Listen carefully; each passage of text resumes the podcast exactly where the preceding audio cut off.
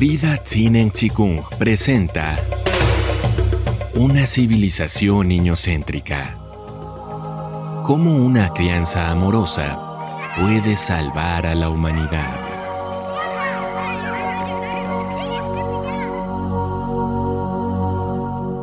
La infancia, segunda parte. La importancia de ser tiernos con los niños. Todo anhelo de felicidad depende de nuestras experiencias primarias, aquello que hemos sentido siendo niños. Durante la niñez se organizan las sensaciones básicas, que luego van a ser el soporte de toda nuestra organización psíquica posterior, nuestras creencias, opiniones, pensamientos, órdenes amorosos, sexualidad, seguridad interior, libertad y despliegue.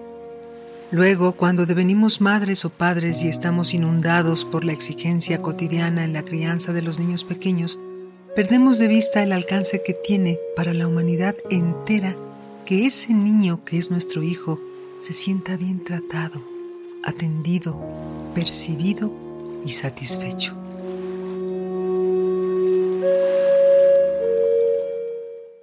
Es de vital importancia para cada uno de nosotros abordar nuestra propia biografía humana.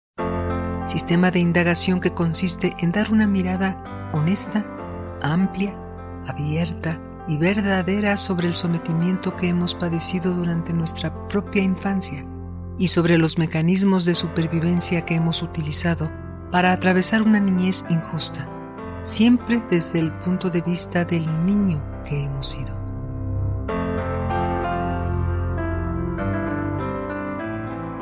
Puede darnos pereza, miedo, dolor, pero lo más grave ya pasó. Si no asumimos el laborioso proceso de revisar nuestra propia historia, no lograremos cambiar a favor de nuestro prójimo, porque ante cada desafío vital se dispararán en forma automática los mecanismos que hemos utilizado desde tiempos remotos y con los cuales estamos acostumbrados a relacionarnos.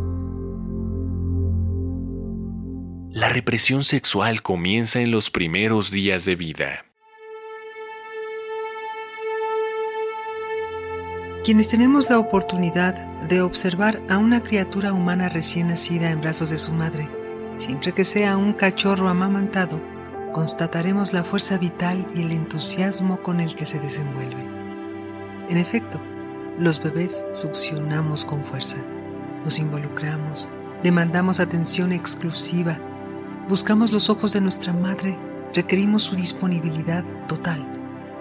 Mamamos embelesados, retorcemos nuestros pequeños cuerpos, colmamos el hambre hasta agotarnos y culminamos el encuentro con los pechos maternos envueltos en un orgasmo de éxtasis y pasión.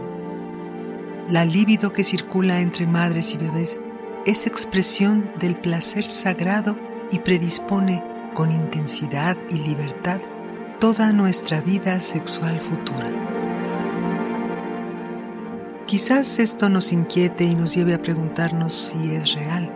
Sin embargo, no nos resultaría tan llamativo si las mujeres pudiésemos parir en libertad y constatáramos que el placer corporal es protagonista en esta historia.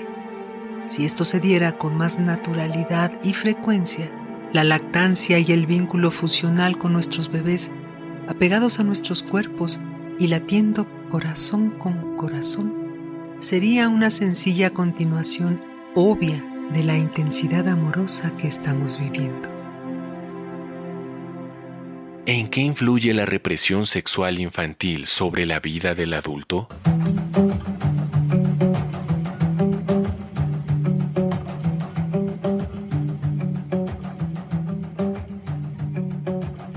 Es importante recalcar que la vida sexual no es sinónimo de la vida genital.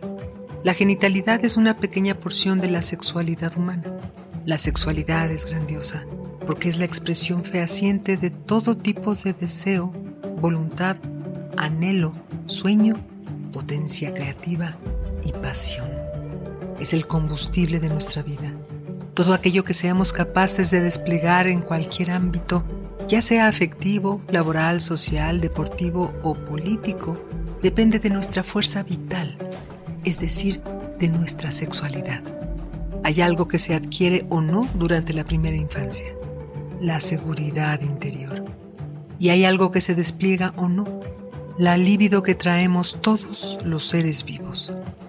El acceso al cuerpo de nuestra madre y la certeza de que ella nos protege, nos ampara y nos alienta a cada paso son suficientes para posteriormente desplegar todas nuestras destrezas haciendo uso de la osadía y la soltura con la que solemos expresarnos los niños.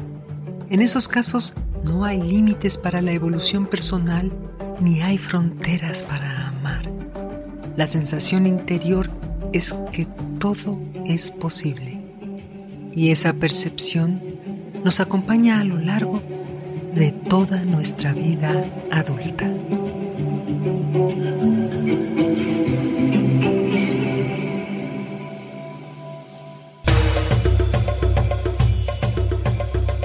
Vida Tzinen Chikung presentó Una civilización niñocéntrica. Cómo una crianza amorosa puede salvar a la humanidad.